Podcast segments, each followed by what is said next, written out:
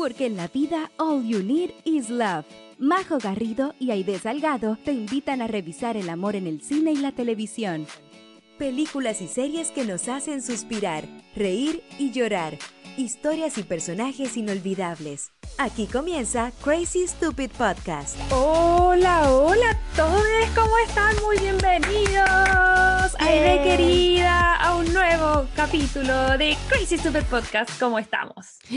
Súper contenta, Majo. Caga de miedo con la cuestión del bicho que cada vez está Oh. subiendo estadísticas. Ac- Acá en California está la crema, chiquillo. Eh, pero no, pero igual contenta. Bueno, a todos los que nos están escuchando en la casa, ya sea en Estados Unidos, en Chile o cualquiera de sea la latitud que nos estén escuchando, también, por supuesto, además de darle la bienvenida a este capítulo especial donde vamos a estar hablando de una gran película que ustedes mismos nos solicitaron. Eh, nada, reiterarle eh, la idea de chicos que se cuiden, eh, las Sí. cifras están muy altas aquí y allá. Ya les voy a estar contando mi experiencia con el bicho y cómo ha complicado mis planes de volver a casa.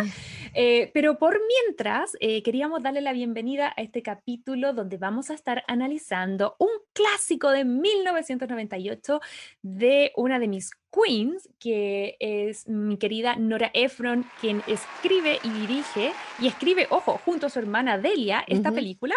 Y que por supuesto, eh, Aide querida, es una de las grandes, grandes eh, películas del género. Cuéntame cuál es el título de la película que vamos a estar revisando. El título en español es Tienes un email, que no sé si habrán escuchado en capítulos anteriores. La Majo tenía una disyuntiva tremenda con su esposo John por el nombre de esta película en inglés. Y en inglés se llama You Got Mail, no email, mail.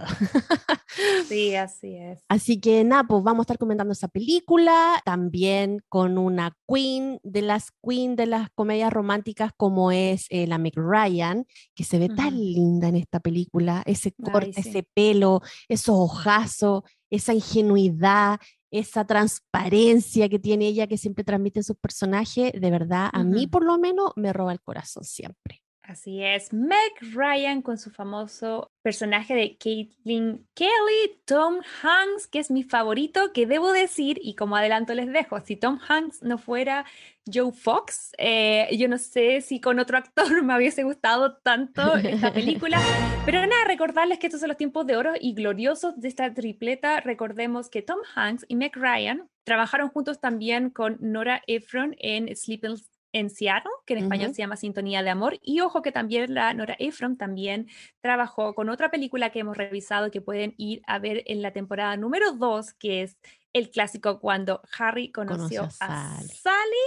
Así que con toda esa información ahí de querida, por supuesto que nada más que augurar un gran, gran programa que, ojo, eh, no va a ser solo lo que estemos revisando, también vamos a retomar maratoneando que vamos a ver eh, esta semana en esa sección, querida idea. Vamos a ver la segunda temporada de Sexo en la Ciudad con estas cuatro amigotas que se toman New York y obviamente se toman también a los chiquillos que habían por ahí en esos tiempos. Vamos a estar comentando cómo afecta esta segunda temporada la vida de Carrie, Samantha, Miranda y Charlotte. Así que atentos ahí a la sección que se viene más o menos al final del episodio. ¡Ay, qué entretenido! Yo quiero revisar sí o sí esa sección porque eh, es súper loco. Estaba revisando y maratoneando para este podcast las primeras temporadas de la serie original, mientras también sigo viendo a la par Just Like That, que es la nueva miniserie que sacó HBO Max de los mismos productores y creadores con todas las actrices, ya saben ya, menos Kim Cattrall. Y está como súper loco, es como un en el tiempo. Carrie con 35, Carrie con 50. Y ojo, que por si los, algunos de ustedes no lo han visto, no sé si todavía está en Netflix, pero yo recuerdo haber visto hace un par de años atrás una serie que creo que se llamaba Los Diarios de Carrie y mostraba a Carrie Bradshaw llegando a Nueva York como adolescente haciendo una especie como de internship o práctica en sus años de adolescencia y dando sus primeros pasos en el tema de la moda en ese tiempo, como que todavía no me acuerdo bien el detalle, recuerdo haberla visto hace muchos años, así que bueno, si quieren ver el universo de Carrie, Carrie. en todas sus eda- edades, este es el podcast. Así que, y estoy contenta porque siento que cuando anunciamos esta película tuvimos muy buen feedback. Oye, sí. Sí, recordar que eh, hace dos semanas atrás habíamos hecho una encuesta donde ganó mi novia Polly, pero por, por muy poquito. La segunda era tienes un email. Entonces, por eso decidimos hacer esta película y, eh, y la gente reaccionó al tiro en redes sociales, ¿o no? Sí, nos dejaron varios comentarios, chiquillos, entre ellos nuestra querida Tami del podcast, que dice, amada película, Caitlin Kelly era mi modelo a seguir, quien me enseñó la importancia del fomento lector infantil, mira tú.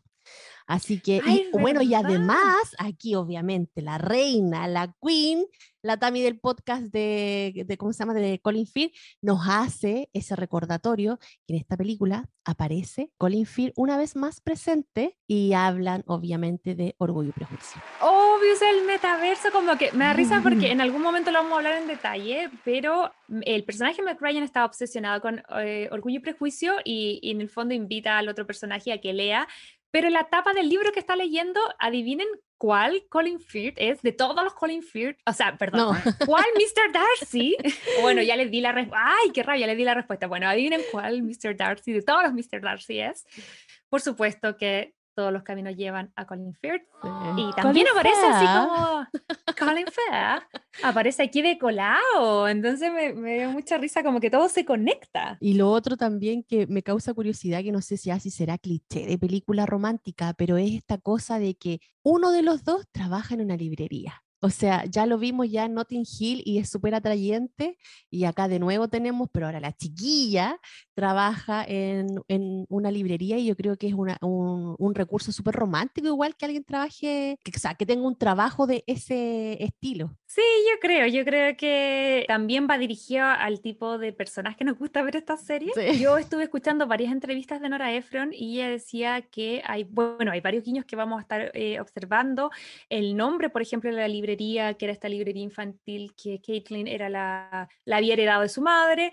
The Little Shop in the Corner, creo que era, em, que es como la pequeña tienda de la esquina. Y eso era un tributo a una película, como que hay varias cositas muy como románticas y también siento que aquí hay como un amor eh, y un cariño a la ciudad, a Nueva York la muestran muy linda, que siento que, bueno, sorry, no quiero hablar mal porque probablemente hay gente que le guste su cine, yo no voy a hablar de su vida personal, pero su cine, eh, que obviamente ya cachan que yo no soy muy fan de Woody Allen, pero siento que como todo muy neurótico, todo como muy nervioso, todo como muy ansioso, y Nora Ephron como que siento que muestra Nueva York, ya sea en cuando Harry conoció a Sally o en esta película, de una forma mucho más, casi que parece un pueblito, ¿eh? siento que es la gran manzana, todo es como ¿Verdad? nice, todo el pacing, todo es como más tranquilo, la película inicia ellos como bajando, tomando un café, caminando, ¿cachai? Como que siento que es una mirada súper romántica y súper como cariñosa hacia la ciudad. Oye, entonces vamos a estar súper New York hoy, hoy día porque Sexo en la Ciudad también es muy New York también. Uy, a lo mejor Toda la razón, oye, ¿no escuchar a alguien en New York? Según las No estadísticas, sí. Sí, Ya, mira, sí. Vamos a ver quién será, quién que se hagan eh, presentes los que nos escuchan desde New York. Sí, que se hagan presentes ellos y los que nos escuchan en Santiago de Chile, en Los Ángeles, en Europa o donde ustedes sea, por favor, cuéntenos a través de redes sociales. Como les decía la idea, a nosotros nos encanta leer su feedback y para los que no saben, eh, somos Crazy Stupid Podcast en Instagram. Y nada, pues fueron los únicos mensajitos que recibimos, ¿no? A partir de este tema.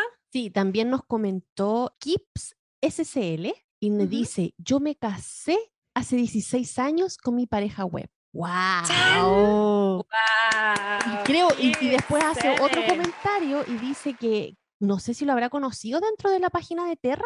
Es que yo le pregunté, yo le contesté. Ah, ya. Y le pregunté, por favor, si nos puedes, si es que no es muy secreto y si es que no es muy raro, ¿nos podríais comentar en, en qué circunstancias de internet? Y ahí ella dijo que parece que dentro de Terra había un chat. Que yo igual me Ah, acuerdo de claro, eso. que tú te ibas como a salas privadas a conversar con la gente que hace ahí como gancho. privado. Eh, Sí, que yo todo el rato mientras veía la película me cuestionaba, yo decía, ¿qué diferente sensación debe dar esta película entre quienes vivimos la época que retrata. Versus quienes la están viendo como algo del pasado. Porque yo siento que ya cuando la película parte, que, que ya la, va a estar, la voy a estar contando como en el resumen, pero hay una cosa de, de capturar en el tiempo los primeros años de Internet, donde todo esto era algo como curioso, novedoso, hoy en día no es tema, creo que al contrario es como en realidad conocer a alguien por internet es, es muy normal, pero para quienes vivimos esa época y además decirlo que en 1998, bueno, nosotros somos más joven, entonces teníamos, tenía 11, 12 años. No sé, yo, yo estaba en octavo básico. Sí, igual, si tenemos la misma edad quería, no, no, no, no, hagamos aquí las, las más jóvenes. Yo también estaba en octavo. Y, y recuerdo que, que, había todo un tema en, en como encontrar internet justo en la época que estaba como en el despertar amoroso, ¿cachai? Porque era súper novedoso, ya te voy a estar preguntando a ti, Aide, si tuviste alguna experiencia así. Yo traté de hacer, hacer memoria y creo que entre el chat de, de Terra, eh, ICQ, o ICQ, como le decíamos en ese momento, mm. Messenger y un montón de otras cosas. Eh, hice amigo, incluso a los principios de, de, Facebook, recuerdo haber tenido gente que no conocía la vida real, que no sé cómo llevo mi Facebook, y entablar grandes amistades y grandes conversaciones por años con gente que nunca logré conocer. Entonces está como interesante ver ese momento, porque siento que es como que alguien hiciera una película, no sé, de cuando es como la revolución industrial, eh, la ilustración, no sé qué, y en algún momento van a ser película eh, y libros sobre esta época mucho más a distancia y, de la, porque nosotros vamos a ser como los últimos personas híbridas. Yo creo que después ya ni, ni se va a hablar de nosotros, porque la, la, realidad va a ser la realidad va a ser la virtual. Así que esta película captura un momento súper importante. Como que siento que, que es una película, entre comillas, antigua, porque quizás ahora la interacción no es a través del mail, pero que sigue muy, muy, muy actual, porque eh, si sacamos algunas de las cosas que viven los protagonistas, son súper aplicables a Tinder, a las aplicaciones y a todas las cosas que vemos en el día de hoy. Pero no creáis, porque a mí me pasó, yo leo harta eh, novela romántica también y todo. Entonces leí el último libro de la Sally Rooney que se llama ¿Dónde está Mundo Bello? Y ese libro te cuenta... Me lo compré, no me lo conté, no me no, lo no, compré. No, si no te lo voy a contar, pero esa es la conversación de dos amigas a través de mail. Sí, Sí, y de hecho me lo compré porque tú me lo habías recomendado. Claro, y a mí me perturbaba esa cuestión. Yo decía, pero ¿por qué no se mandan un mensaje? ¿Por qué no se llaman por teléfono? Así como, ¿por qué no se hablan por WhatsApp? Y que justo lo leí en paralelo con otro libro que se llama Nosotros en la Luna, que es de la Alice Kellen. También me lo compré. Ya, Y ese todo lo que ha influenciado en mí? y ese libro, también la conversación de los amigos es por mail. Y, y obviamente los dos libros están basados en, en, esta época, o sea, en el 2020, 2021. Mm. Yo decía, pero estamos en el 2020, en el 2021, ¿por qué no se hablan por FaceTime, por WhatsApp, por mensaje, por, ¿por qué no se llaman? Así como por cámara. Eso es lo que deberíamos preguntarle a la gente. Eh, ¿Será solo la ficción porque es un buen eh, recurso? No eh, sé, pero bueno, la cosa que a mí me perturbaba mucho, esa cuestión. Y de hecho, me, cuando estaba leyendo los dos libros en paralelo, que tuvieran justo la misma temática y todo, me causaba mucho ruido. Y conversaba esto con una amiga y una amiga me decía, oye, pero si eso es como súper romántico escribirte mail. Y yo, ¿what? Así como, ¿por qué? Y bueno, ella lo veía desde un punto de vista romántico, lo cual le encuentro un punto súper válido, a mí me perturbaba. Y después, hablando con otros amigos ahora el fin de semana, cuando vimos esta película, yo le decía, ya, pero esta película ahora no se puede aplicar porque no se hablan por mail. Y yo le digo, sí, si se hablan por mail, están estos libros, bla, bla. Y ahí yo les puse mi punto de vista, le decía, yo no sé por qué no se hablan por WhatsApp. Entonces llegué y me dice, porque no toda la gente habla por WhatsApp, no toda la gente conoce WhatsApp. Y yo, ¿what? Así como, ¿cómo no todo? En Chile, por ejemplo, es súper común hablar por WhatsApp, pero acá en Estados Unidos la gente no, habla por WhatsApp. Acá no conocen el WhatsApp. Mensaje texto. Porque en Estados Unidos nunca han tenido que pelear con el paquete de minutos, con el paquete de mensaje. Ellos siempre han tenido todo ilimitado, siempre. Entonces, cuando vemos las películas que el chiquillo o la chiquilla se queda toda la noche hablando por teléfono con la supuesta enamorada, eso acá es súper normal porque nadie le va a cobrar minutos más o minutos menos por estar hablando mucho rato. Entonces, como ellos no tienen ese problema y nunca se han visto enfrentados a eso, WhatsApp acá no prende. Pero ojo, depende de la edad, porque yo creo que independiente del lugar, la gente joven como que no habla por teléfono. No, pues no, no, porque no les gusta. Bajo 25 pero se mandan mensajes, porque como los mensajes son ilimitados, no necesitan WhatsApp o Telegram. Oye, pero ya para avanzar un poquitito, no olvidar que también nos dejaron otros mensajitos, nuestro querido Jorge del Monte, que estuvo de cumpleaños esta mm, semana. ¡Feliz cumpleaños, Jorge! Así es, nuestro querido eh, Jorge de Reyes del Drama, Jorge Sepúlveda, eh, aparte de desearte un gran, gran año, él es un gran auditor de este podcast, em, además de ser un gran podcaster. También dejó muchos corazones, Chejito dijo la amo. Y Pandora-Valo también nos puso que Tienes un email, era una de sus películas favoritas. Así que yo creo que hay de como hay tanto interés, me da la sensación que ya deberíamos eh, entrar en materia nomás, Paul, que nos convoca a irnos directo a nuestra sección estrella. ¿Qué te parece? Vámonos. El resumen de mi mejor amiga. Tienes un email o You Got Mail es una película del 98, como les contamos, dirigida por Nora Ephron, escrita por ella y su hermana, que no es menor que, que entretenido proceso, y que da paso a la dupla favorita, eh, como les mencionaba antes, que son estos queridos actores Tom Hanks y Meg Ryan, quienes interpretan a una pareja que es ideal en lo virtual pero que no se soporta en la vida real, básicamente. Y los dos personajes que vamos a ver em, protagonistas de esta historia son Joe Fox y Caitlin Kelly. Caitlin Kelly es eh, nuestra querida Meg Ryan, que es, como siempre, y como nos decía la idea, una adorable, querida, simpática, como que, como diríamos en Chile, livianita de sangre, como que esa sensación me da, así como muy simpática. Y ella es la dueña, ya que heredó de su madre, quien falleció hace un par de años atrás, una pequeña librería, pero muy bonita librería eh, infantil llamada The Shop Around the Corner.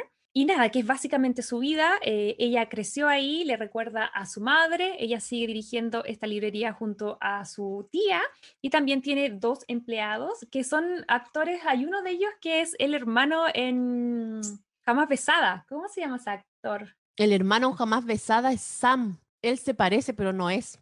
Oh, you're right. A mí, es que, es que yo me equivoqué en lo mismo. Porque son dos actores muy parecidos. Eh, que es, claro, es Sam, que es el del Señor de los Anillos, con Steve Hunt, que él es, eh, lo vi hace muy poquito en The White Lotus, es el papá. Ahí sí. Él tiene un papel muy menor. Como que siento que, mm, que eh, sale él y sale Heather Burns, que es como la, la otra empleada de esta tienda. Ya adivina quién es ella. ¿Quién es ella? Pero no la señora, la, la, la niña que ayudaba a la, a la Heather Burns. Ya, adivina quién es, a ver si te acordáis.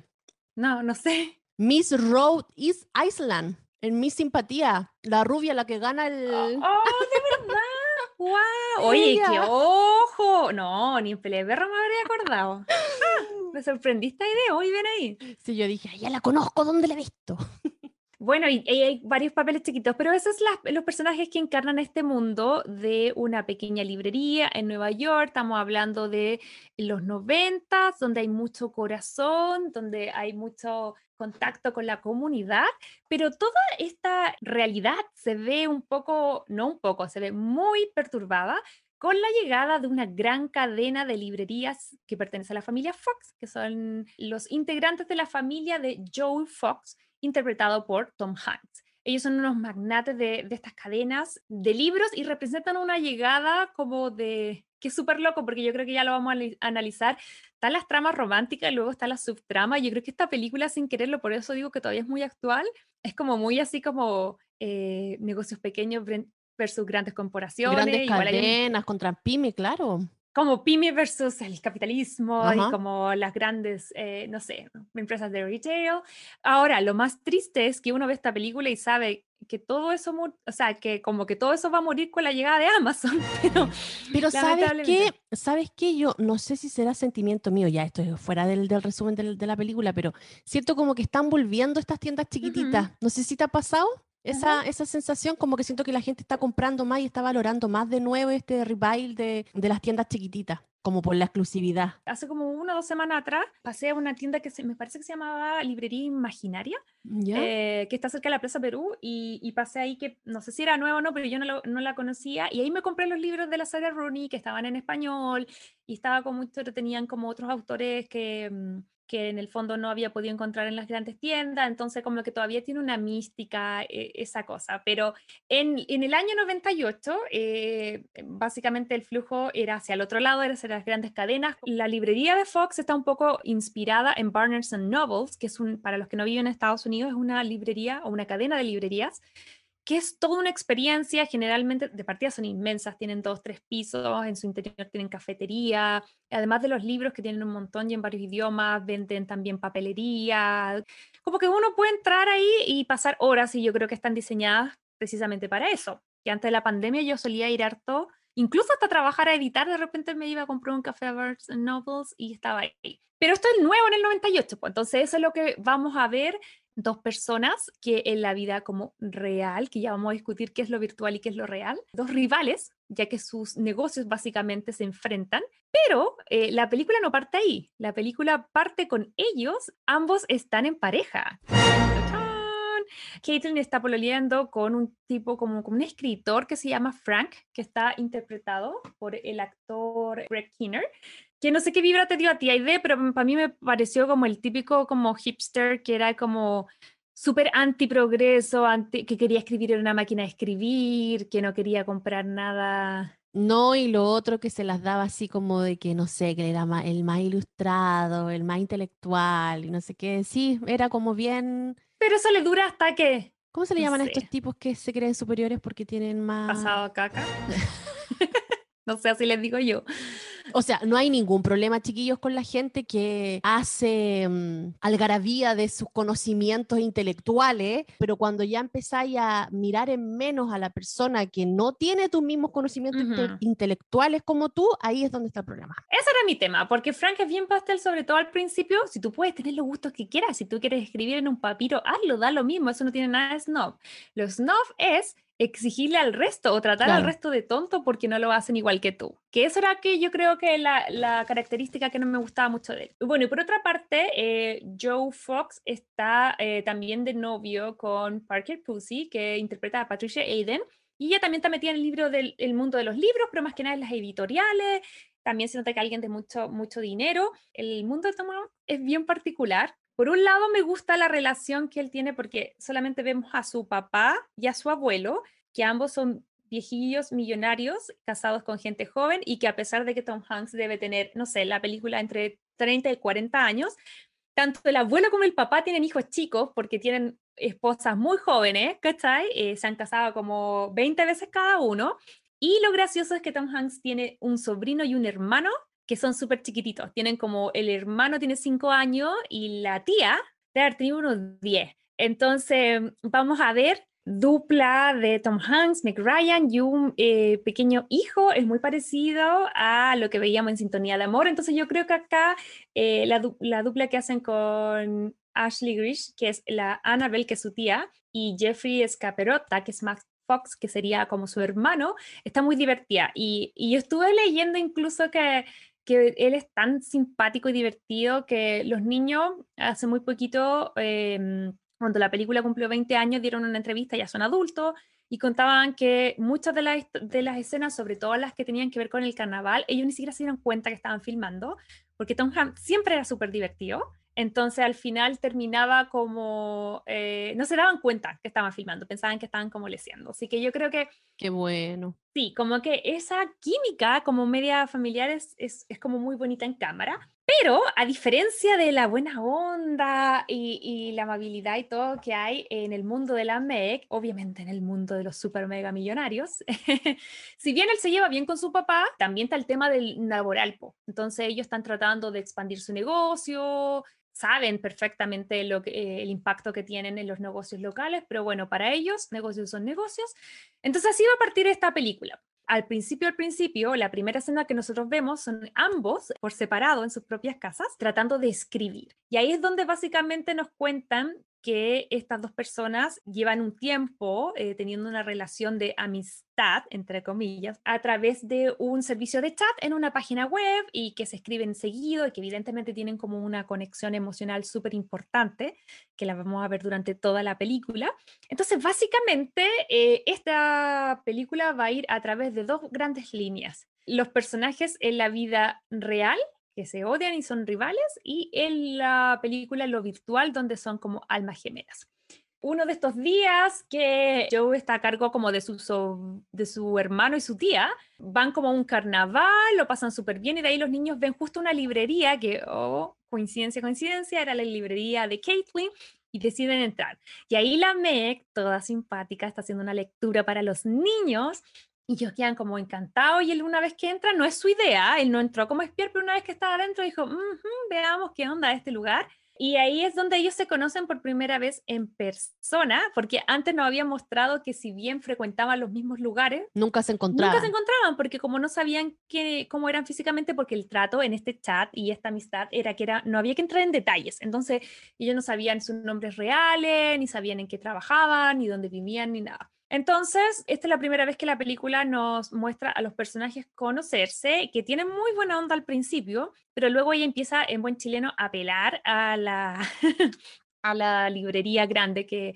están haciendo su negocio, los niñitos como que casi se les sale así como, esa es la librería de mi papá, pero al final eh, Joe logra como que eh, acallarlos y, y, bueno, ahí se conocen y, em, y, tienen como, yo creo que siempre obviamente las chispas y la química entre Tom Hanks y Meg Ryan son indudables, pero hasta el momento no pasa nada más que una especie de espionaje industrial sin querer y, y están como, bueno, por, por lo menos por parte de Joe, está así como mirando qué onda el negocio, pero también tachándole el ojo, creo yo, un poquitito a ella sin saber que se trata de la misma persona que todos los días le quita el sueño. Se abre la librería grande, evidentemente empieza a afectar de a poquitito el negocio, como que la, la Meg tiene como una amiga escritora que como que todo el mundo a su alrededor empieza como urgirse por ella, como, oh, lo siento, voy a apoyarte, eh, y así como, debería estar, debería estar preocupada, porque la Meg es como que vive igual en, en, el frasco mayonesa, ¿no? Sí, pues sí, ella veía, ella veía solamente su mundito nomás, eh, que ella era muy optimista también, ella pensaba que no le iba a afectar,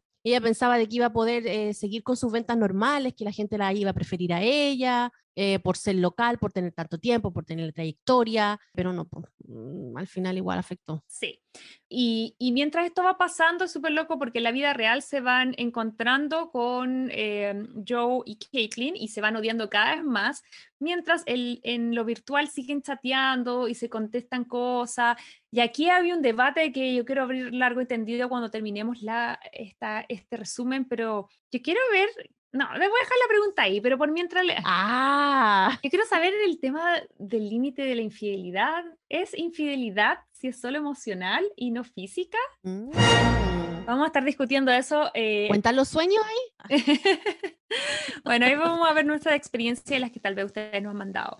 Pero como que cuando la película ya empieza a girar es porque sin saber que se estaban aconsejando el uno al otro, Tom o Joe, mejor dicho, le dice a, a Caitlin que eh, lo que sea que haya sido su problema laboral, tiene que como envalentonarse y decir lo que piensa y como que la, sí, como que la, la, empodera y la manda así como a luchar contra la persona que estaba como jodiendo el negocio sin saber que esa persona era el mismo. Entonces ahí la Meg empieza así como toda una, empieza como a funarlo básicamente en, en palabras actuales. Crea toda una campaña, va a la tele, organiza junto a otras personas del barrio como protestas y cosas fuera de la, de la librería. De la librería. Y bueno, hay una cosa súper simbólica que vemos a esta amiga escritora que se le prometió que no la iba a dejar sola y en algún momento vemos que ella lanza su libro en la librería de Fox. Entonces fue como, como súper triste. Y eh, mientras sigue esta pelea, un día, eh, cuando se está cayendo el mundo, que a todo esto ambos, como les mencionaba antes, tenían parejas, pero su pareja era muy de adorno y muy maní, se conocen entre ellas, se, vuelven a topar en una fiesta que es como del mundo, no sé si editorial o de las librerías, vuelven a tener una interacción eh, y me da mucha risa porque por eso decía que Frank, el, el pololo, el oficial de la Meg, es bien pastel porque es súper alternativo, pero hasta que viene alguien como la y lo idolatra. Sí, porque viene la polola oficial eh, de, de, Joe y ella era como editora o era jefa en una editorial, entonces le dice, oye, ¿te gustaría escribir un libro? Bla, bla, bla. Eh, y ahí al tiro Frank cambia todo su super principio. La fama, pues, niña, por Dios, la fama corrompe. Oh. Pero volviendo a la parte del romance, que yo creo que es lo más entretenido, es como, yo siento que hay dos películas. La película, la primera parte que yo amé y la segunda parte tengo importantes reparos. Eh, y la, porque siento que cuando ambos no sabían sus identidades, estaba todo bien con este argumento. Pero eh, hay un día que ellos se envalentonan y bueno, al principio eh, Tom, o sea, Joe le dice a, Caitlin, ¿qué te parece si nos conocemos? Y ella se pone nerviosa, lo ah. duda y todo. Y finalmente deciden ir como a encontrarse una especie de citas ciegas, pero él tenía susto, entonces va con su mejor amigo, que además no me había cuenta que era este comediante muy, muy, Dave Chappelle. Sí, muy famoso en Estados Unidos, que lo acompaña y básicamente va a mirar, como que le va a echar un looking así como, ok, eh, esta niña es bonita o no, lo cual, no sé, eh, no sé, ya. Da, da, da, da, como. Hmm. Ya, pero igual tampoco lo vamos a condenar porque que no, no lo ha hecho, que no ha hecho un escáner. Bueno, y de ahí te contaré mi historia después, más adelante, que tengo por ahí guarda. Bueno, la cosa es que eh, ahí se da cuenta que se trata de su, su máximo rival. Y aquí es donde no sé, vamos a dedicarnos a contarlo y después a opinar. Pero aquí básicamente él, cuando se da cuenta que su eh, archienemiga, como que se va, se enoja y el amigo también se va y después como que se vuelve y va y la enfrenta, pero no le dice que es su enamorado, sino que ella al verlo obviamente dice como, ¿qué haces aquí? Estoy esperando a alguien más. Y ellos siempre siento que tienen esa química, pero que obviamente son, estos sí que son enemies to lovers, porque de Totalmente. verdad realmente son enemigos. Pero enemigos por la situación, porque en realidad cuando igual se conocían, igual se tiraban así como onda. O sea, para él igual fue atractivo conocerlo y para él también fue atractivo conocerla a ella. Totalmente. Entonces yo siento que acá va a girar la película hacia un lado, eh, que básicamente él mantiene, porque hasta el momento ambos eran como víctimas de la situación, pero el momento que él se da cuenta y ella no, es donde a mí, en lo personal, o sea. Te hace ruido. Sí, amo esta película, le vamos a dar todas las los corazones del mundo, pero esta parte, como que siento que él, como que siguió, le pidió disculpas como por plantarla y como que siguió eh, hablando con ella a través de su, su yo virtual. Entonces siento que ahí lo que él empezó a hacer es como sacar información en su yo virtual para tratar de conquistar a Caitlyn en su yo real, con toda esta información de las flores que le gustaban, de los libros, de las cosas que sí, de lo que no. Estaba eh, ocupando información a su favor. claro, y se, auto, y se autobocotea un poco para que como que a la Caitlyn le, le dieran más ganas de estar como con el yo real, que no está mal, pero igual siento que hay un dejo de manipulación. Entonces como que a mí mm. eso me pasaba, que yo decía, chuta, yo pensé que él le iba... Yo pensé que lo que iba a pasar tal vez era un poco más obvio y tal vez las películas de Nora Ephron siempre han sido un poco como una vuelta más larga, Claro, tal vez si se hubiese dado cuenta y hubiese como aclarado la situación de inmediato, tal vez habría sido como mucho más típico, ahora, 20 años más tarde, también sería un poco más eh, salvable, porque básicamente no era su culpa, pero una vez que él manejaba la información y no lo hace y sigue como, como que ahí em, ejecutando. Como jugando con la chiquilla igual, con los sentimientos de ella y todo, ¿no? Sí, a mí también me, me molestó un poquito esa parte. De hecho, yo no me acordaba pero yo pensé que ella se enojaba cuando se enteraba de que mm. él era. Mm. como que todo el rato esperé de que ella se enojara. Y yo decía, ah, se va a enojar y después van a tratar de volver. Pero al final, no, pues no se enoja nada. Entonces fue como que chuta, ya, bueno, igual entiendo que es como para que la película se diera romántico. Al final después ya le dice que esperaba que fuera él y todo, como que lo recibe casi con los brazos abiertos.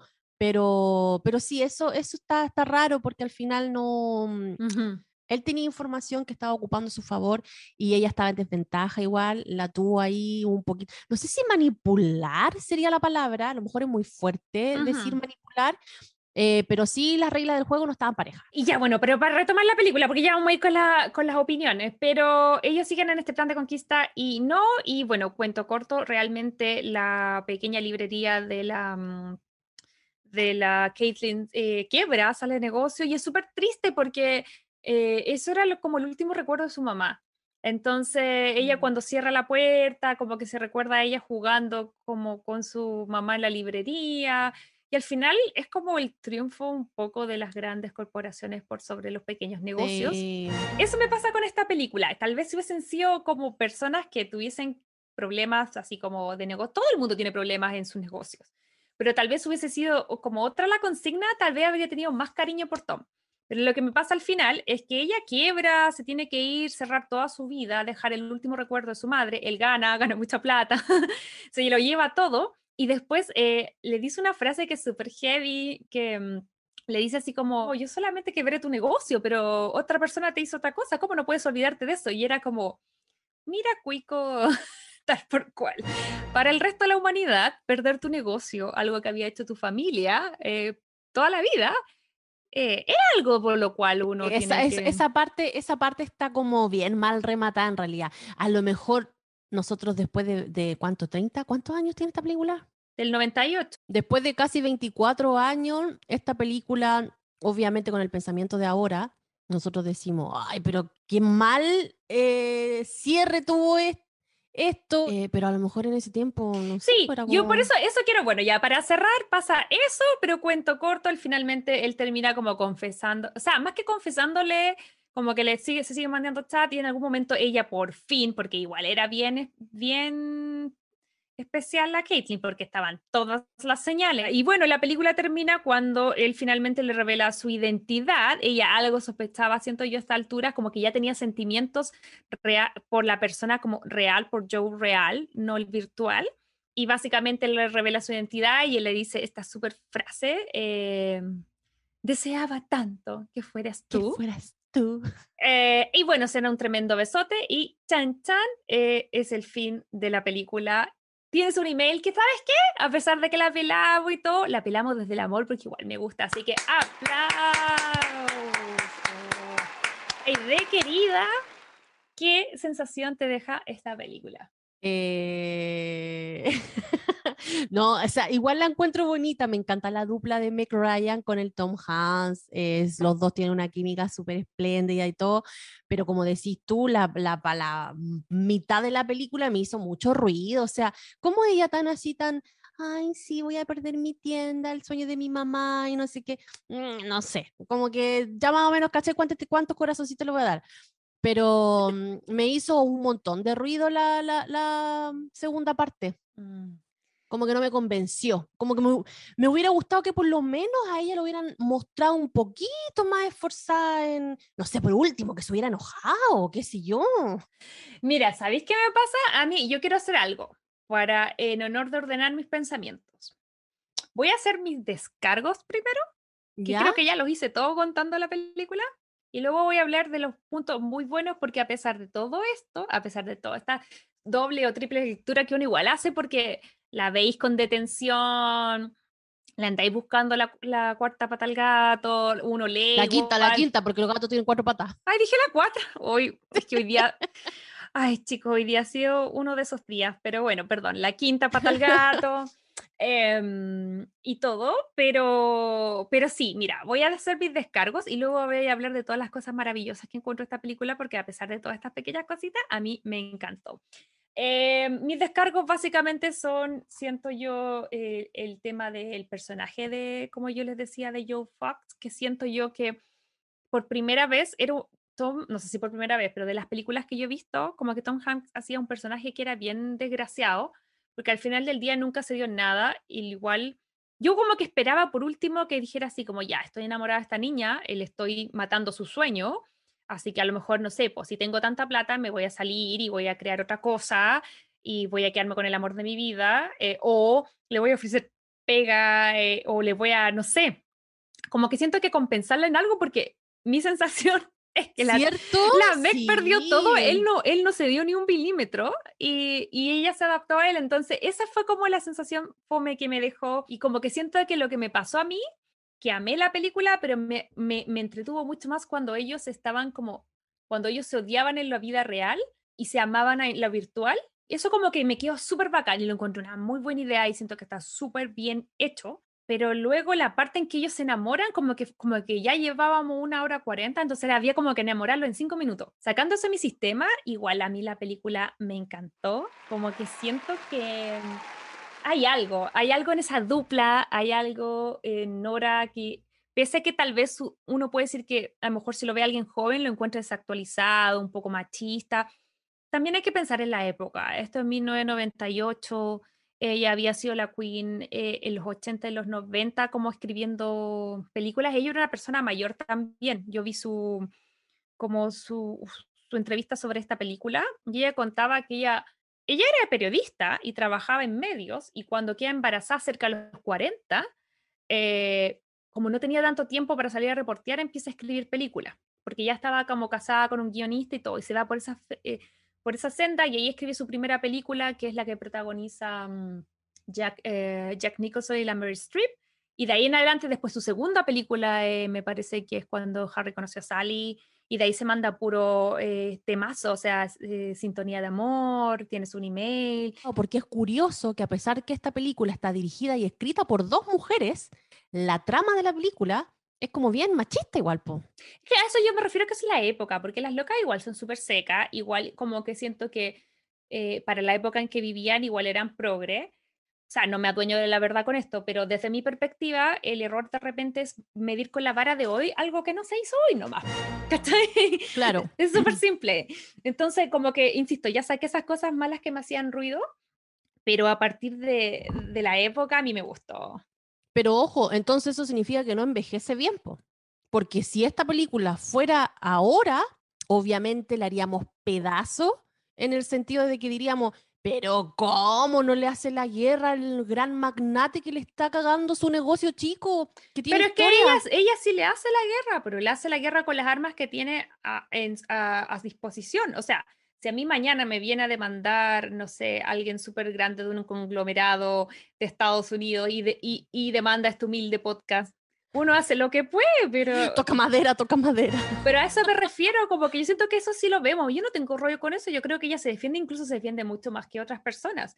Mi tema no tiene que ver con eso, mi, mi, mi tema tiene que ver con, con, cómo se mueve el personaje de Joe, eh, donde básicamente siento yo que nunca lo, como que él dice estar enamorado de esta mujer virtual y que lo completa y que es su vida, pero cuando sabe quién es, no es capaz de ayudarla tampoco yo quiero que él sea el príncipe azul que le venga a arreglar la vida, ¿cachai? Porque yo considero que eso tampoco es como mandatorio, ¿cachai? Como que no es una exigencia que los hombres vengan aquí a arreglarte la vida, no tiene que ver con eso.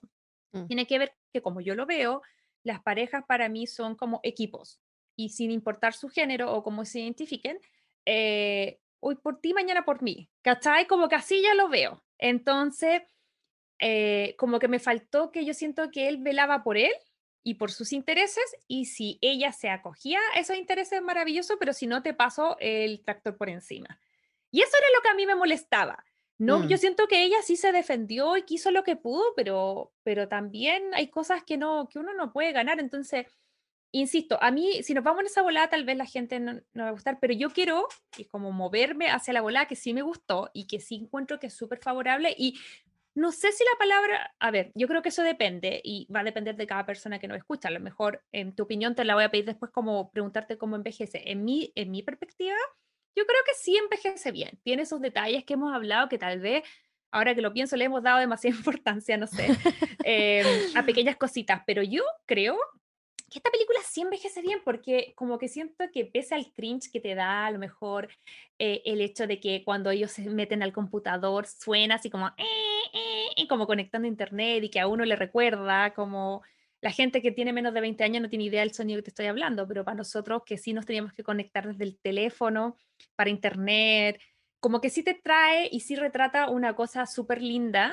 que a mí me trajo nostalgia. Muy, muy buenos recuerdos y, por otro lado, siento que eh, igual nos tira preguntas importantes que no son menores, que yo te las estaba diciendo cuando estábamos haciendo el resumen, que tiene que ver con la conexión de pareja. Y eso más allá de que sea por un mail, por un chat, por Tinder, por la aplicación que sea, eh, igual está súper presente, porque por ejemplo, ambos, aquí no es un tema menor, que ambos están emparejados. Eh, no están casados, pero tienen su pareja estable, viven juntos, pero a la vez están teniendo un una conexión emocional con otra persona. Entonces, yo te quiero preguntar a ti, Aide, eh, ¿tú consideras, por ejemplo, lo que ellos tenían como una infidelidad o como una amistad intensa? Eh, no, yo creo que era una amistad intensa y ahí es donde quiero hacer el punto también, porque por ejemplo, bueno, ahí también te das cuenta de que la personalidad que tenía el personaje de la Meg Ryan, Caitlyn en ese, en ese momento, era como súper que se dejaba llevar, como que no tenía voz por... Ella estaba con una persona que no amaba y si el tipo no lo hubiera llevado a comer, que en este caso era Jack, no, Frank, Frank no lo hubiera llevado a comer y le hubiera dicho, oye, ¿sabes qué? Eh, creo de que esto no está resultando y no sé qué, y ella dice, ay, sí, es que, entonces, si el tipo no lo hubiera dicho, oye, ¿sabes que esto no está resultando, quiero terminar contigo? Ella no lo habría hecho, a pesar que no estaba enamorada, porque obviamente ahí ella se da cuenta y dice, bueno, yo no estoy enamorada de ti tampoco, y qué bueno que estáis terminando conmigo.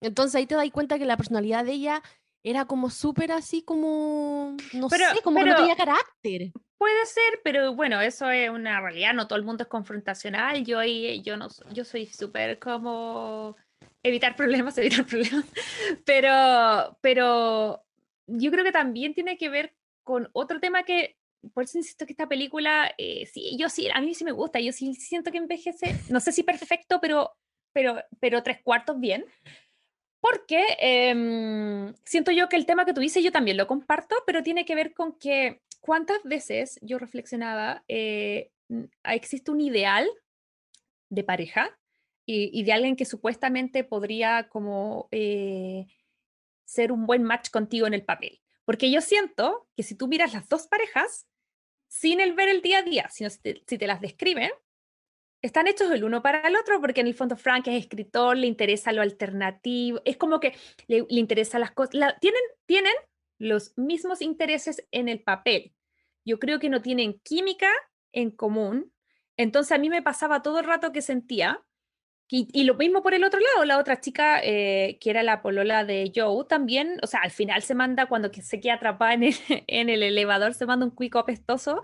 Pero claro, y ahí es donde él se da cuenta que realmente esa no era la chica, porque él estaba con ella también, pero ahí es donde le hace clic. Pero la, la Meg Ryan con su papel, ella siempre cachó que no, no había onda, po. Pero tampoco. Si ya al hablar escondida era como algo que estaba siendo escondida porque sabía que al novio le iba a molestar pero eso eran ambos. Y por eso voy como que yo siento que por eso esta película es inteligente, porque al final si tú miráis, las parejas, ambas en teoría, eh, eran perfectas, pero evidentemente no eran perfectas. No. no había mm. conexión, no había química, por algo había un interés de generar.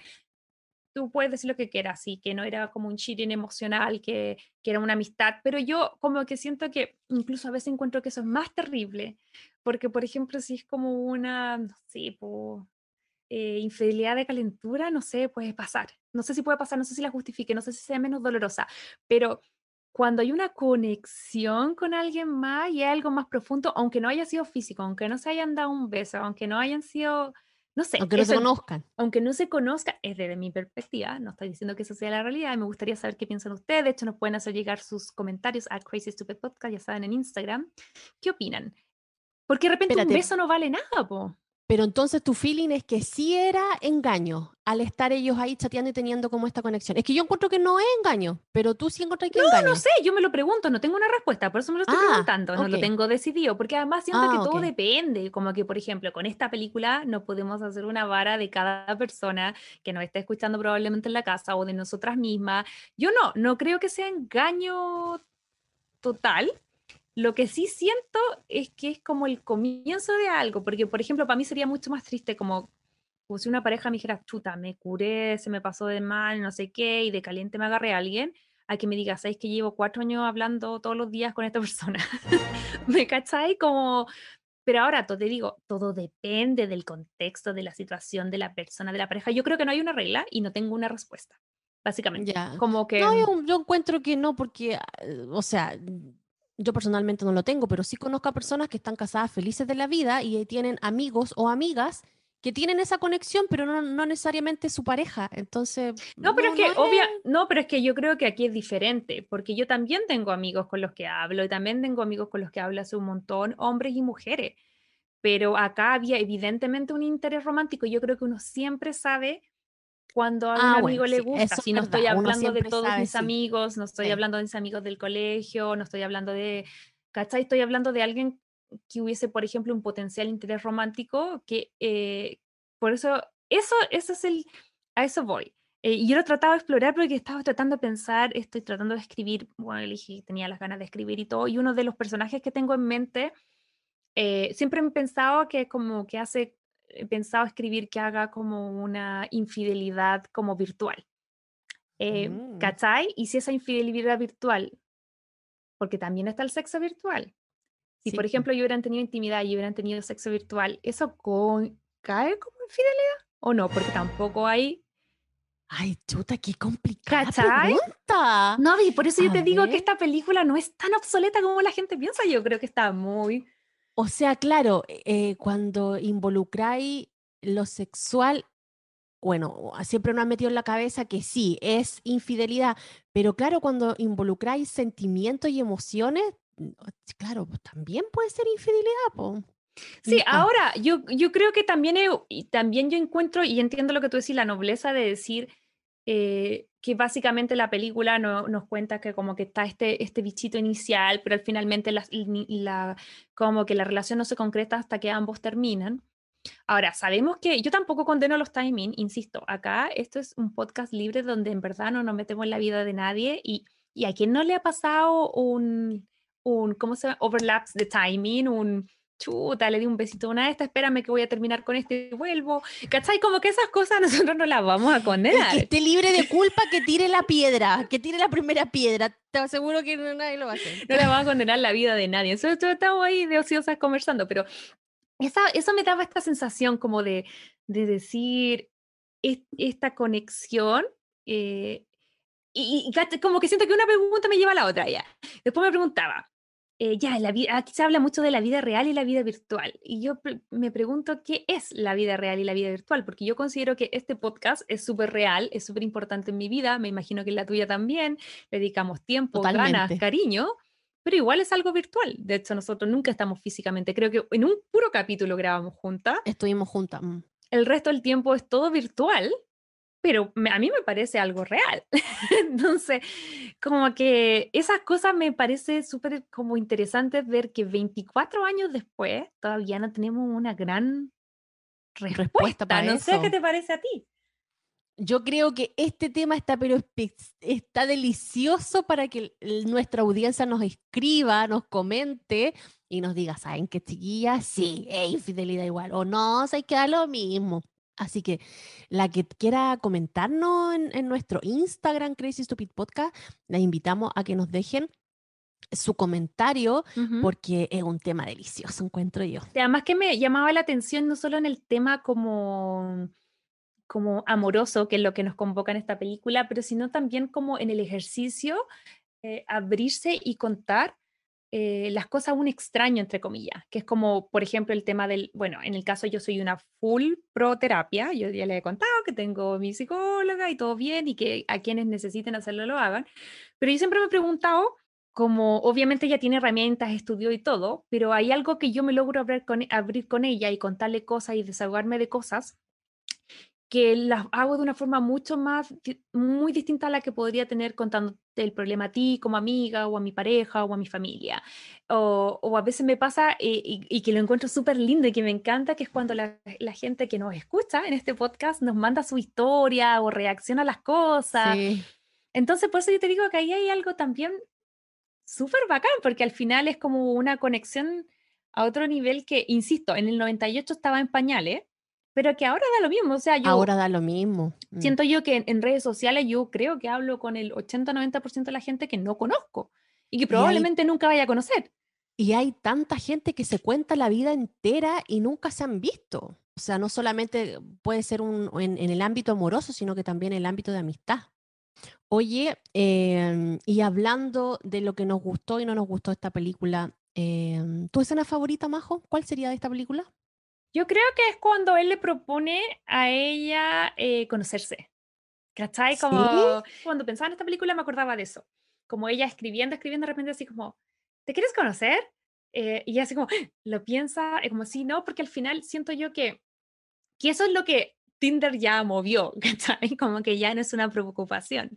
Como que ahora, chao, así, machi, a los cinco minutos te conocí, si bien, bien, y si no, no.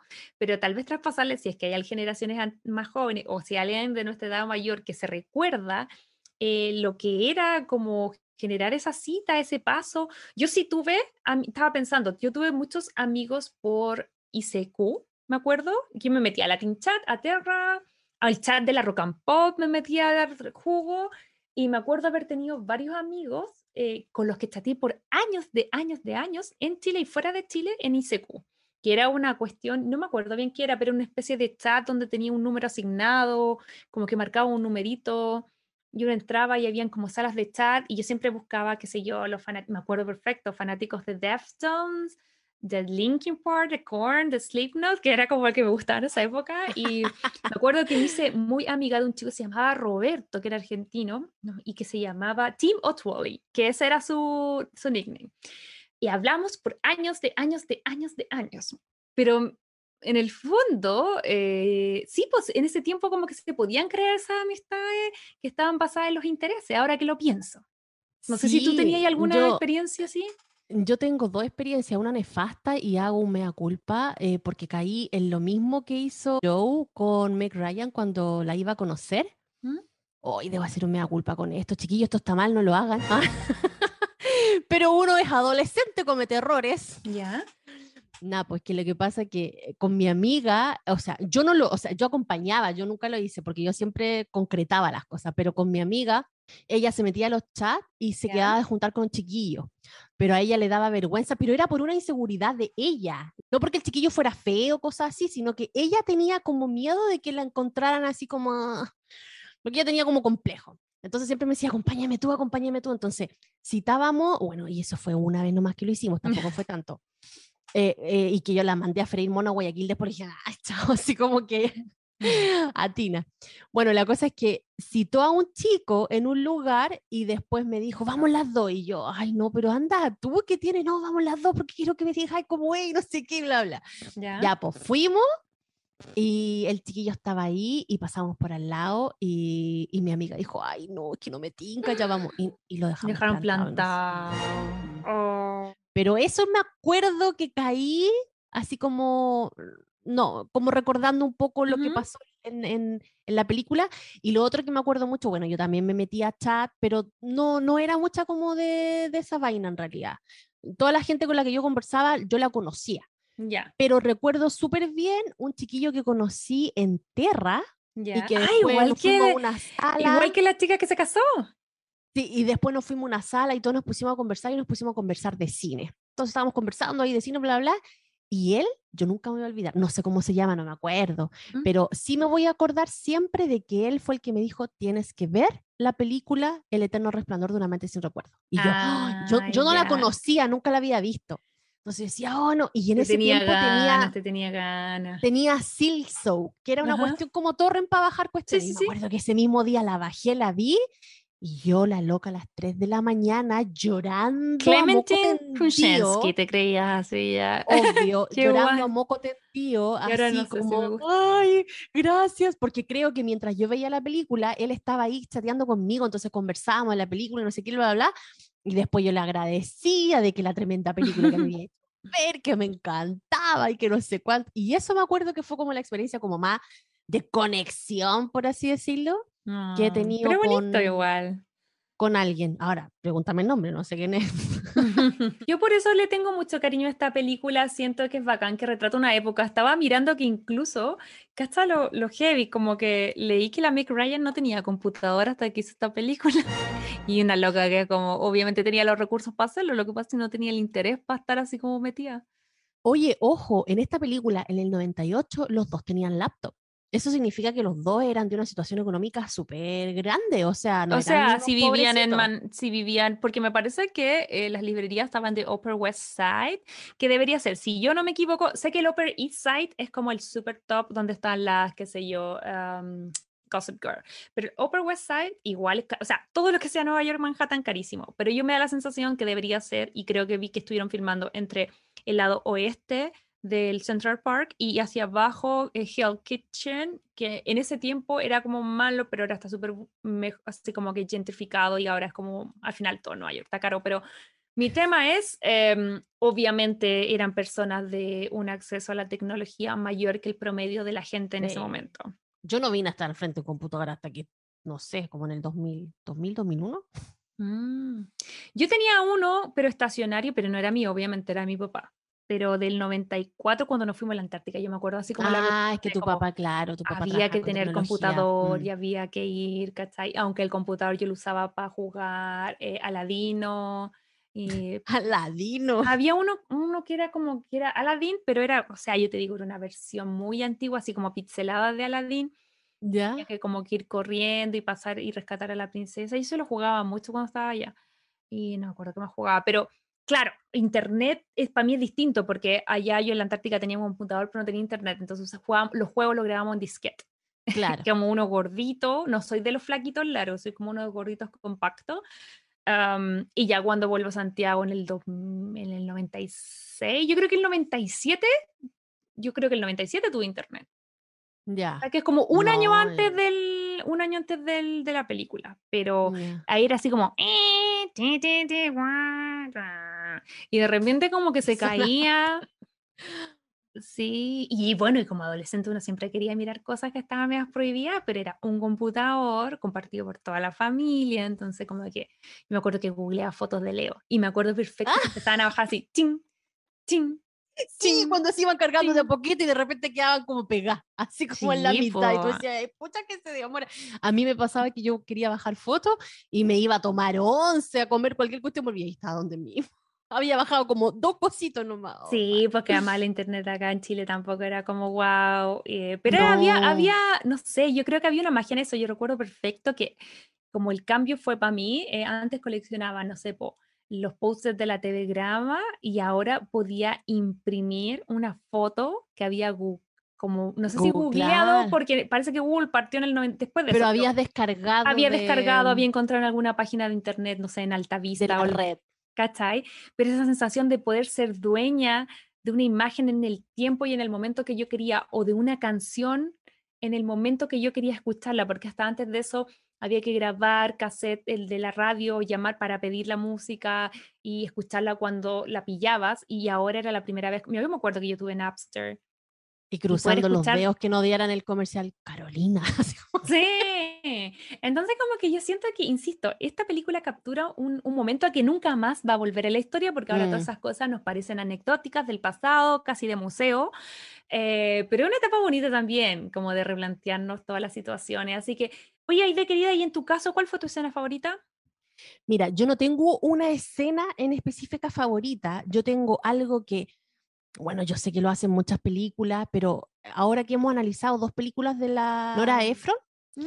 eh, mm, veo que trabaja mucho eso ella y que es mostrar que el tiempo pasa o como cambian los actores o como con las temporadas de año con festividades. Ujú, Entonces, por ejemplo, ella mostraba que el tiempo pasaba cuando saltaba de Thanksgiving a Navidad. ujú. Mostraba que el tiempo pasaba cuando de repente hacían como una toma y mostraban que ya no era otoño, sino que era primavera porque los árboles estaban floreciendo. Entonces, o que mostraba que era pleno verano porque estaban todas las flores así cuando ellos dos se encuentran al final y se reconocen, Ujú, eh, y ahí te mostraba de que ya era verano ya, po. o sea, sí. ahí tú decís, oh, pasó menos de un año entre que cerró la, la- la tienda, eh, conversaron. Entonces, esa, esos juegos de, de que te, te posiciona el tiempo con esas pequeñas cositas, eh, es que a mí me encanta. Sí, es verdad, tienes razón, comparto tu punto. Además, siento que estuve mirando esta película, se estrenó eh, para como fin de año, como probablemente Thanksgiving, Navidad. Entonces, igual la estamos viendo un pelito atrasada, pero yo creo que podría haber, si hubiésemos querido, tal vez en alguna otra instancia, también cabe como dentro de media rom-coms navideñas, si bien no es exclusivamente de Navidad, pero como tú dices, hay una dedicación específica y especial y que se agradece a, a mostrar las estaciones y el paso del tiempo. No sé, a mí me Sí. gusta. Yo sé que hemos hilado quizás un poco más fino de lo que yo hubiese querido. eh, yo me quedé con la sensación de que a lo mejor la hilamos mucho y la verdad es que a mí me encantó, me encantó, me encantó. Así que bueno, ya que estamos en esta, voy a aprovechar de dar mi opinión. Yo sabes que a pesar de todas las pequeñas cositas, no pequeñas, pero bueno, cosas que nos hicieron ruido, que, nos pasa siempre en las películas, yo a esta película le doy eh, cinco corazones.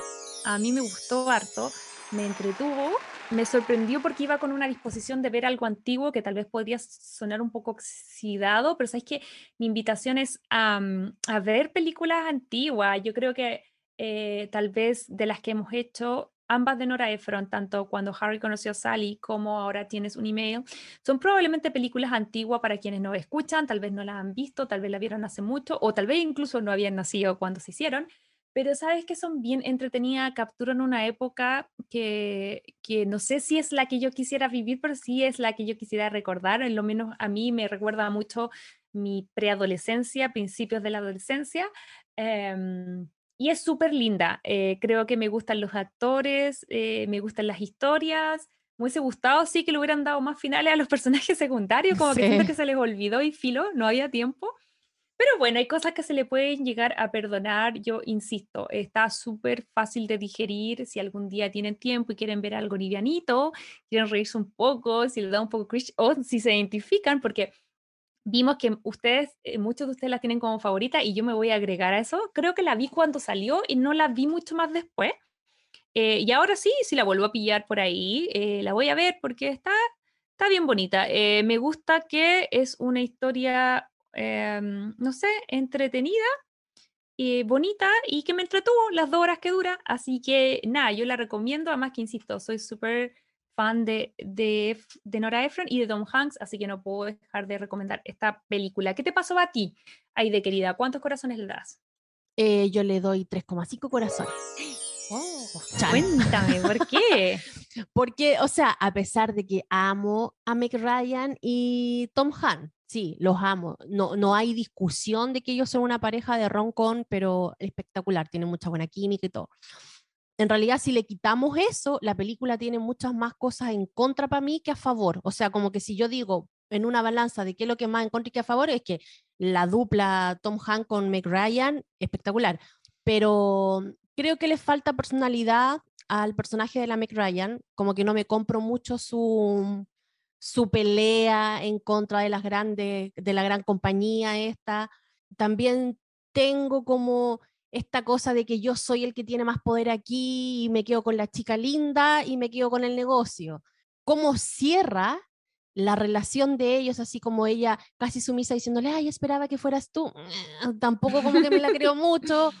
Em, como decís tú, los personajes secundarios, eh, ya, está bien su secundario, pero no aportan, o sea, si la mano que le pone la famosa madrastra Tom Han en la pierna no va, no importa. No pasa nada, no pasa nada. si la niñita, si la niñita no canta mal cuando está, no pasa nada.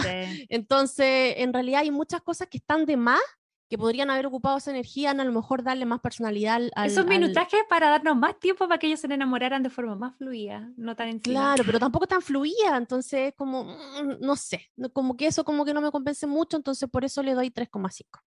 Así es. Bueno, entonces tiene 8,5 en total. Cuéntenos, por favor, si están eh, de acuerdo con los argumentos que, nos da Aide, si los comparten o si también eh, les pasa que a lo mejor los comparten, pero la nostalgia por la alegría que les trajo esta película en su momento es mayor. Cuéntenos, háganos saber qué piensan, ya saben. Eh, como siempre, en nuestras redes sociales, que son Crazy Stupid Podcast en Instagram o en TikTok. Así que nada, querida, em, ¿la recomienda o no la recomienda? Yo la recomendé, no sé qué. Sí, sí, igual, véanla, eh, es parte de las películas clásicas que hay que ver de, de, este, este género. No, no sé, o sea, creo que hay otras películas de Roncon que, que dejan como una sensación más... Ah, Ay, sí, puede ser. Bueno, yo me quedé, yo sí, yo como que, como se dice, I choose to believe. Como que eh, eh, sí, yo lazo. sí, como que yo concuerdo contigo y comparto todo lo que tú dices, pero al final del día igual me gusta entretenerme con ella, así que bueno, y si alguno le tincó y la quiere ver, eh, está disponible en HBO Max y también la encontré en Amazon Prime, va a depender de mucho de dónde ustedes nos estén escuchando, recuerden que acá los servicios de streaming se pelotean las películas para arriba y para abajo, depende de donde ustedes estén. pero a pesar de todo eso, la verdad es que es es un momento muy agradable, así que ya saben, you got mail, tienes un email eh, de Nora Ephron, Tom Hanks, Meg Ryan, 1998. Y ahora, querida, nos vamos a nuestra sección estrella. Maratoneando. Bueno chicos, y en esta temporada que vamos a analizar, que es la segunda temporada de Sexo en la Ciudad o Sex and the City, eh, conocida en inglés, esta segunda temporada, la trama general es que las chiquillas, las cuatro amigas, ya lo único que quieren es encontrar el amor de su vida, porque ya están cachando de que tienen edad, de que los hombres se están casando, teniendo hijos. Ya Ojo que tienen nuestra edad, querida. Sí, pues ya no hay, ya no hay hombres que valgan la pena en la ciudad, entonces están empezando un poquito así como, uy, me voy a quedar soltera, yo no quiero quedarme soltera porque en realidad soy una mujer realizada, pero también necesito enamorarme, tener amor, casarme. A lo mejor no saben si tener hijos, pero sí encontrar ese amor que una siempre sueña tener, ¿no? Entonces, toda la segunda temporada se trata en que ellas ya quieren encontrar al hombre definitivo. Ya las noches de juerga para la casa. Ya, para la casa. Pero más o sea, menos igual no lo siguen va, pasando porque yo bien. siento que igual lo pasan bien. Querida, y yo recuerdo que en la última temporada tú quedaste amando a Carrie. Quiero que me cuentes qué pasa con ella en esta temporada número 2. Que suenen todos los patitos aquí, porque pucha, todo lo que había lavado la Carrie la, la- la temporada 1, de que era esta mujer independiente, que, que no se amarraba a los hombres, que ella no iba a estar por el juego del, del Mr. Big y no sé qué. Nada, pues esta, esta segunda temporada, ya ella, ter- o sea, venía de haber terminado con Mr. Big, trata de olvidarlo, se involucra con otros personajes, eh, pero nada, pues después vuelve a llamarlo por teléfono y a perseguirlo. Igual como ellos eh, caminaban, o sea, andaban por lugares comunes, siempre se veían. Y no sé, pues ella estaba, ella estaba como en una cita con el tremendo guapetón, que era como un Ah, el de los. Raiders, el beisbolista. No, el de los Yankees. El de los Yankee Raiders solo hockey, tienes Sí, razón. El, de, los Yankees. entonces estaba ahí, el loco obviamente toda la onda con ella y aparece Mr. Big y la deja así, pero maricando ocupado con cuática. Y ella Y le ahí- costó reconocerlo porque ella como que se lo, siempre se lo imaginaba y como que lo veía y cuando lo vio de verdad no cachó que, que Sí, era. pues, Porque... Entonces, cuando vino él, todo obviamente canchero, él le dijo, ay, hola, ¿cómo está? Y le toca el hombro y ahí la loca se nos va, pero pff, a, la, a la. A la vez se nos derrite. Y ahí ella sale y el otro tipo le dice qué le pasa y él dice, no, es que no puedo. Y ahí se da cuenta de que, claro, porque sigue enganchada de, de Mr. Big. Y nada, pues, entonces al final después viene el cumpleaños de ella, ahí ella lo invita a su cumpleaños porque el otro le había mandado flores. eh, y ahí llega y Napo, típico de pasar, ah, sí, vengo a verte, chao. Y llega y se va y la otra que ahí en la baba. Entonces, mm, después ella pasa por un bajón y lo llama. Entonces ahí él le dice, ya, juntémonos. Y ahí después de esa cita, ella dice como que, ay, no, solo es una cita de amigos. Mentira, pues se lo quería comer con papas fritas. Así que nada, pues después ahí vuelven de nuevo en esta segunda temporada y está todo el rato ella tratando de cambiarlo, así, porque ella a toda Mm. costa quiere ser la mujer que él elija. Y ¿Por qué tenemos esas las mujeres de querer Ay, no cambiar al chico malo? No Lo- sé, no sé, pero- tiempo y energía. Vayan al chico bueno, listo. Pero me da la impresión como que ella quería ser alguien y ser, a, a pesar que tenía una vida weón, perfecta, pero porque era independiente, tenía su trabajo, tenía su independencia de Luca, a pesar que siempre andaba al 3 y al 4, porque obviamente Ah, pero más, ganaba bien, se lo gastaba todo. pero, pero vivía sola, se podía mantener, pero ahí está la cuestión de irte con el zorrón ahí como va a joder la pita. Entonces, Ay, yo, no, yo no puedo esperar porque yo sé que todavía no, pero yo creo que llegue Aiden. Me Sí, carga. Cierto, no, es que yo de verdad ahora recuerdo que ahí dejé de ver eh, la serie. Cuando ella decidió no quedarse con el Aiden y se fue con el otro, dije, ah, chao, Carrie, chao, estáis puro, estáis puro jodiendo, no te veo más, Chao. Pastela. Oye, Bueno. corté mecha porque también dejaste a la, eh, dejaste a la Meredith en Grey's Anatomy. También sacó- es me que, sacó es que me, enoja- ¿eh? me enojan, me enojan. Ya, pero tú cachai que los conflictos tienen que ir y volver y para eso son las temporadas. Te creo si el final es ese, ahí ya te enojáis con la serie, pero dale, dale Pero más mira, chance. si eres una mujer independiente, que tenéis tus propias lucas, vivís sola, te mantenís, no necesitáis a nadie, eres, no sé, independiente, libre, tenía tus amigas que te dan el apoyo emocional que necesitáis, eh, eres guapa, eh, no tenéis com- grandes complejos, ¿de verdad vaya a estar rogándole amor a un tipo No, que a cada sí. rato te dice que no eres perfecta para él? Eso yo lo comparto, o sea, a mí lo que me llama la atención, pero me, me encanta y ojalá cuente en la casa si a alguien más le pasa. A mí lo que me llama la atención es eh, que yo, a mí, yo hay dos cosas que me cuestan. Yo no dejo las series votadas porque soy TOC. Entonces, me guste o no me guste lo que esté pasando, la termino. ¿Cachai? Y Entonces, por eso me gusta que tú como que si te enrabias ya show. No, Eh, y lo otro eh, que me pasa, em, que no, una vez que las termino, como que no las vuelvo a ver. Soy muy series. Mala para repetir, sí. Mala sí, para repetir. sí. Las películas sí. también. Ahora lo estoy haciendo en un ejercicio del podcast, casi Mm. como que hay películas que en verdad vi hace 10 años, entonces las quiero volver a ver porque necesito retenerlas fresca en la mente. Pero si yo tengo que elegir entre una película nueva eh, y una película que no sé, he visto muchas veces, prefiero la nueva. ¿Cachai? Entonces está interesante eso como uno consume la... Eso me, me llama la atención, como uno consume las series. Ya, pues, Claro, pero espérate, pero entonces espera, estoy muy enojada con Carrie. Ah, ya, perdón. porque la tipa al final tiene actitudes muy de adolescente, eh, muy de niñita mimada, muy de yo quiero ser la mujer que tú elijas y voy a hacer todo para que eso pase.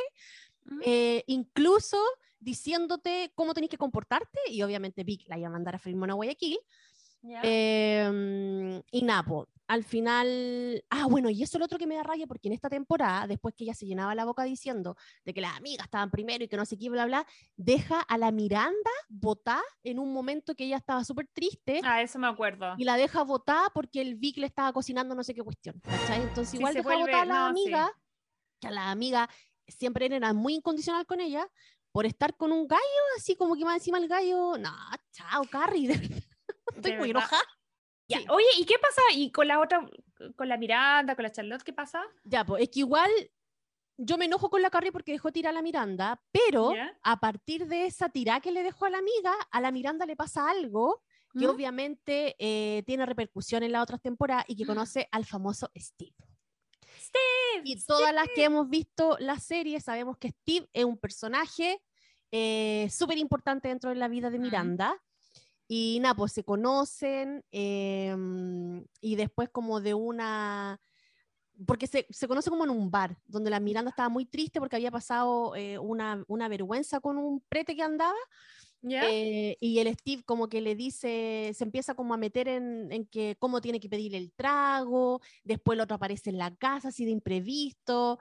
Y nada, pues la Miranda dice, bueno, si está aquí, démosle. Y empieza con él una relación y se nota que el chiquillo lo único que quería era tener una relación así como de bien con ella, una Ah. relación fija. Pero eh, la, Miranda que tiene sus traumas... Buenas también, intenciones.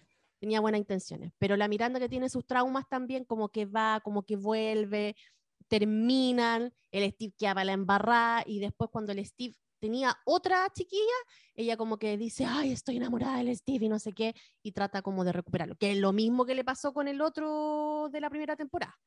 Ah, porque claro, cuando uno ve a Alex con otra y como que... Claro, ¡uh! te pasan cositas, te pasan cositas.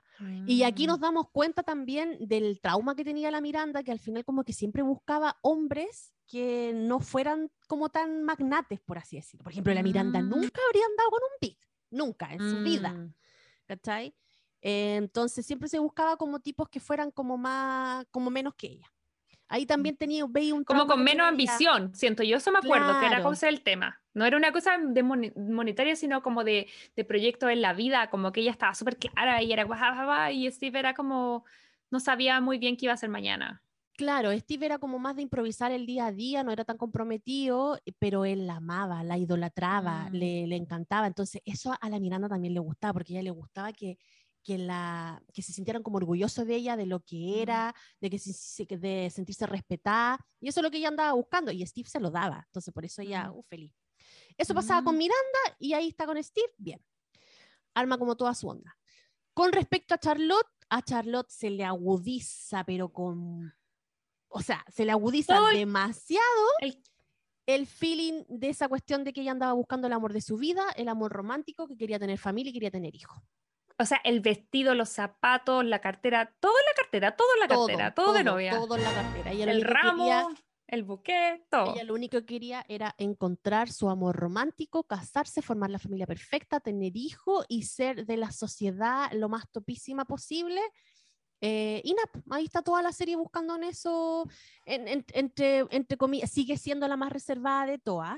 Eh, ¿y, y qué pasa con, la, con nuestra queen Samantha? la Queen Samantha. Ahora, en esta temporada, yo amo a la Samantha, me encanta. La, la- la- la primera como que, mm, sí, no, pero ahora ya la Samantha, bueno, la Charlotte pasó ya último, porque sí, en su mundo ideal de los pajaritos, no, chao.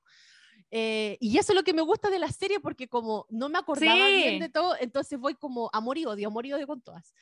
Pero nada, la Samantha Queen, pues Queen, ella totalmente eh, dueña de su vida, de su sexualidad, pero ella tiene un tema y ella no es que ande desesperada buscando el amor de su vida, ni casarse, sin tener hijos, ni nada, pero sí ella tiene un tema con la edad. Ella se supone que el personaje es un poco mayor que las otras, siempre lo han dicho. Sí, Y creo sí, que la actriz ella, también lo es.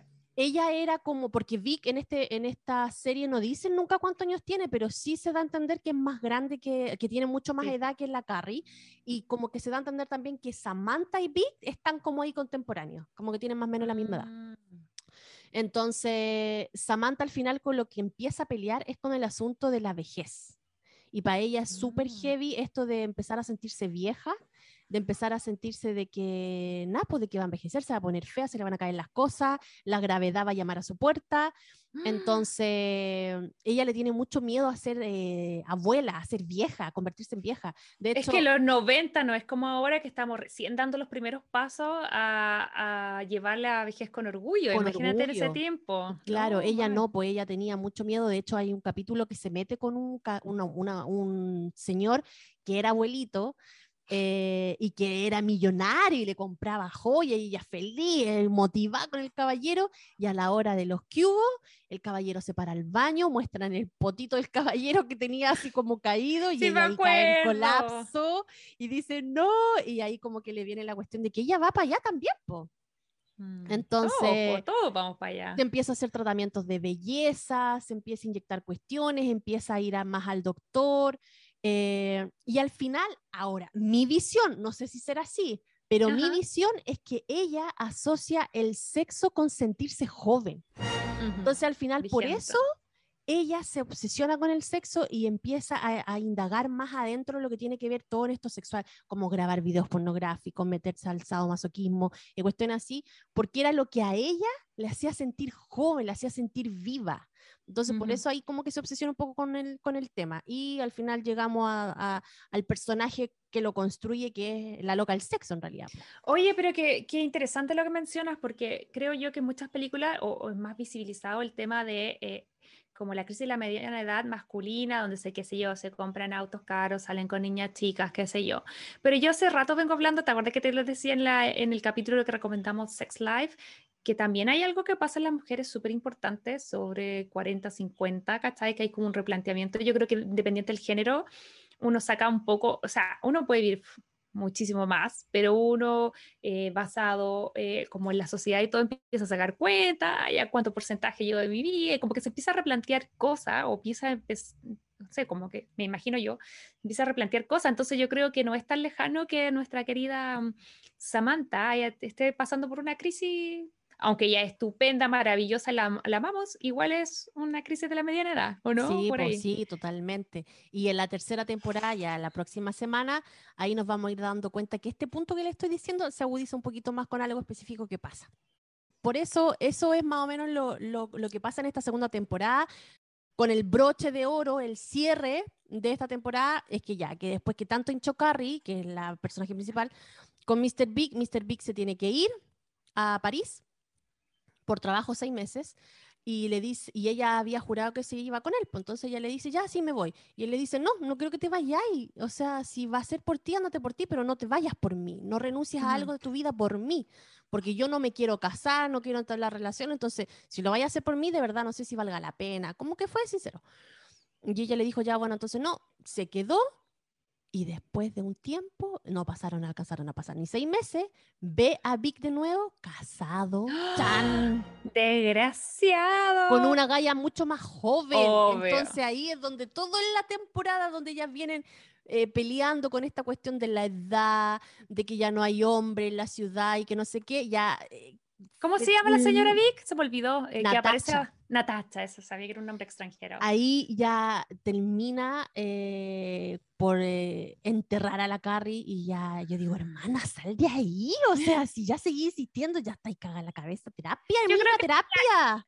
Yo creo que ya es tiempo de que entren nuevos aires, nuevos Aidens y muchas cosas más en la temporada número 3. Así que ya la invitación está hecha. Recuerden que estamos revisando esta serie por HBO Max, Sex and the City, en camino de, eh, obviamente, cuando terminemos todo este maratoneando, vamos a ir por Just Like That, la nueva miniserie de este universo de Sex and the City. Ay, de querida, muchas gracias por ese tremendo eh, resumen eh, y maratoneo de esta temporada. Muy rápido, muy rápido, para que no alcance el tiempo. Gracias por ese tremendo resumen de esta temporada. Ok chicos, y con esto estamos llegando al final de este capítulo. Muchísimas gracias por llegar hasta acá. La verdad es que lo pasamos muy bien junto a Ide. Eh, y queríamos eh, hacerles la invitación, si les gusta este capítulo o todos los otros que hayan escuchado, recuerden por favor apretar el botón de seguir en todas las plataformas que nos escuchen ya sea Apple Podcast, Google Podcast o Spotify. También si nos quieren seguir en Instagram, ya saben, Crazy Stupid Podcast, Instagram y TikTok. Y por supuesto, si les interesa el mundo de las romcoms y conocen a más gente que también tenga este mismo interés, por favor, recomiéndennos, etiquétennos, compártanos, hagan llegar eh, el mensaje a la mayor cantidad de gente posible. Y nada, pues querida, em, solamente queda anunciar la película de la próxima semana. Ay, de querida, ¿qué vamos a estar revisando? El próximo jueves 27 de enero. Sí, mira, vamos a estar comentando una película que es una de mis favoritas, chiquillo. Olvidando a Sarah Marshall con el famoso y espectacular que es uno de mis, de mis crush de Hollywood, eh, Jason Segel, que me encanta. Ay, me encanta la Mila Kunis también. La Mila Kunis también. Vamos a estar con una gran, gran invitada, así que no se lo pueden perder. Por ahora nos despedimos, les decimos que por favor se cuiden. Eh, em, espero, vamos a ver si el bichito lo permite, que ya la próxima eh, capítulo estemos eh, conectándonos desde California. Vamos a ver, pero por Con la misma zona horaria. Ojalá, con mi micrófono mejor. Pero nada, recordarles a todos que el bicho está por ahí, eh, está súper presente, las cosas están más o menos nomás en Estados Unidos y acá eh, en Chile tampoco se, se ven muy auspiciosas si es que no nos cuidamos, así que recuerden la recomendación, eh, lavarse las manos, usar mascarilla o por favor tener todas las vacunas al día y eso, así nos podemos seguir juntando, escuchando y reuniendo alrededor de las comedias románticas. adiós querida Ide, nos vemos. Adiós, si Dios... majito si la vida quiere y el bicho también, nos vemos desde California la otra semana. ¡Ay, sí! Bye, que estén bien, cuídense, recuerden, mascarilla, lavado de manos, vacunas. Bye. Adiós. Si te gustó este podcast, recuerda seguirnos en Spotify, Apple Podcast y Google Podcast.